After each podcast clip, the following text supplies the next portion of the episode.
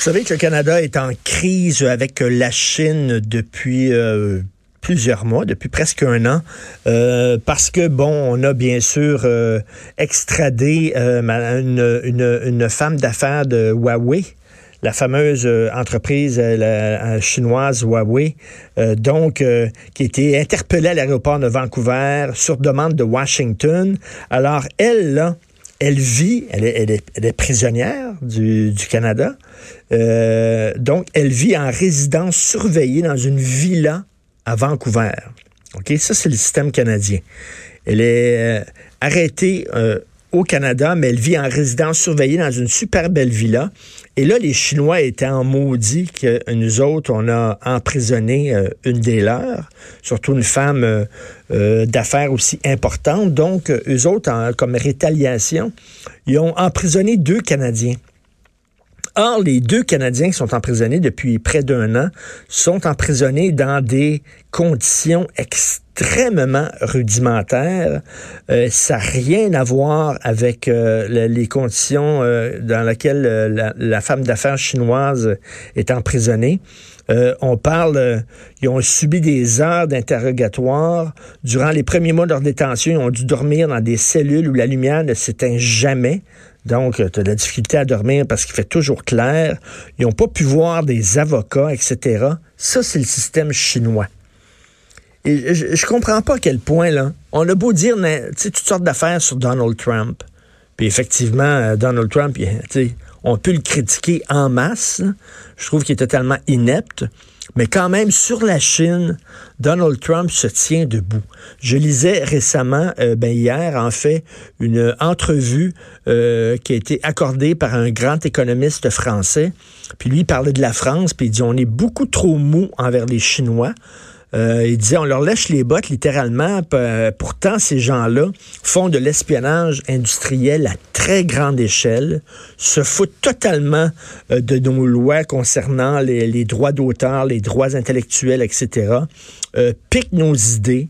Euh, euh, font des euh, font des logiciels à partir de nos idées qui vendent beaucoup moins cher. Bref, ce sont des voleurs et on est là à leur lécher les bottes sous prétexte que c'est une grande puissance économique qu'on voudrait euh, percer justement qu'on pouvait voudrait faire des affaires avec eux autres et que ben les, les droits de l'homme on met ça un peu euh, tu sous silence euh, on ne fait pas vraiment attention les exactions euh, commises euh, contre les critiques du système on s'en fout pas mal parce qu'on veut faire des affaires avec la Chine. Et lui cet économiste là dit il est temps qu'on se lève debout là. Puis il dit en plus il dit la Chine là, il y a des marchés publics c'est-à-dire souvent le gouvernement font affaire lance des contrats pour des constructions de ponts des constructions bon puis un peu partout il y a des entreprises étrangères qui peuvent parfois euh, euh, proposer des dossiers sur des marchés publics de pays internes. Mais là, en Chine, on veut rien savoir. En Chine, on privilégie exclusivement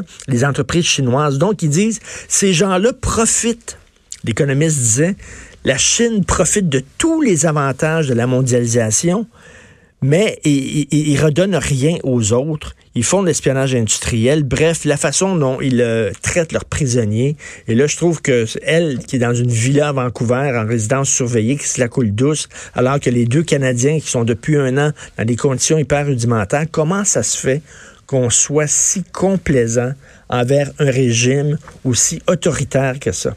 Et je veux attirer votre attention sur un texte qui a été publié dans le National Post aujourd'hui. Les scientifiques sont en train de trouver un lien entre l'ADN et l'homosexualité.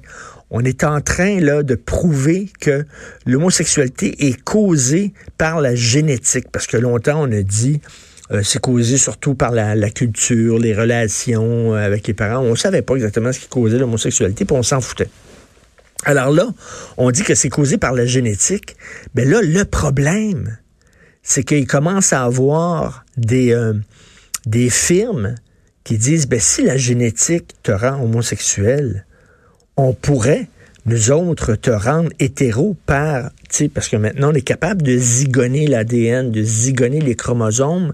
Fait que là, il y a des entreprises qui euh, se préparent pour offrir ce service-là C'est-à-dire qu'on va pouvoir détecter euh, dans le fœtus que la femme porte dans son ventre lorsqu'elle est enceinte si l'enfant, le, futur enfant, est homosexuel ou pas selon son ADN. Et on va pouvoir corriger, entre guillemets, hein, j'utilise de très gros, guillemets, cette erreur, entre guillemets, de chromosome pour rendre ton enfant normal, d'autres guillemets. Et là, il y a des gens il y a des gens qui disent Wow! On se revenait à la base en disant que hey, t'as une maladie dans ton sein. Une maladie. C'est une maladie. On va t'arranger ça. On va t'arranger. Et là, il y, a des, il y, a des associations d'homosexuels qui disent faut arrêter ces recherches-là faut arrêter. On s'en fout ce qui cause l'homosexualité.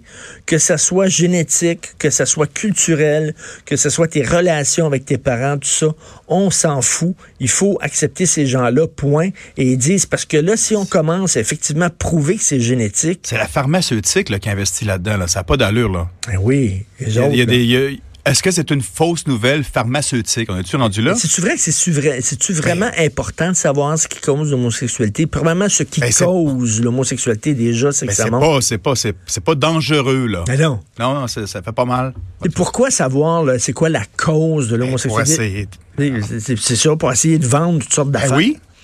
Alors là, sur, Internet, il y a des entreprises qui disent, nous autres, on est capable déjà actuellement, au moment où on se parle, on est capable de détecter si votre fœtus va être homosexuel ou pas en faisant des tests de chromosomes. Écoute, là, à un moment donné, là, toutes les cathos complètement craqués, puis les autres religions complètement craquées. Ben, c'est ça. Ben avant, c'était la religion qui contrôlait ta façon de penser, de comment réagir à ça. C'est OK, non, ben, on va arranger ça, on va le, lobotomiser au pire. Là, fait là, c'est la euh, pharmaceutique. La pharmaceutique. Et, là, ils disent, est-ce que c'est un breakthrough ou une menace? Est-ce que c'est vraiment une découverte importante? Est-ce que de savoir que c'est la, la génétique qui est à la source de l'homosexualité, est-ce que c'est vraiment une découverte importante, scientifique importante, ou alors c'est une menace? Puis effectivement, ça peut être une menace pour les gays, parce que si c'est génétique, on va dire, si on a de l'argent à faire avec ça, c'est ceux qui vont essayer de faire de l'argent avec ça. On s'en va tout de suite à la pause, vous écoutez Politiquement Incorrect.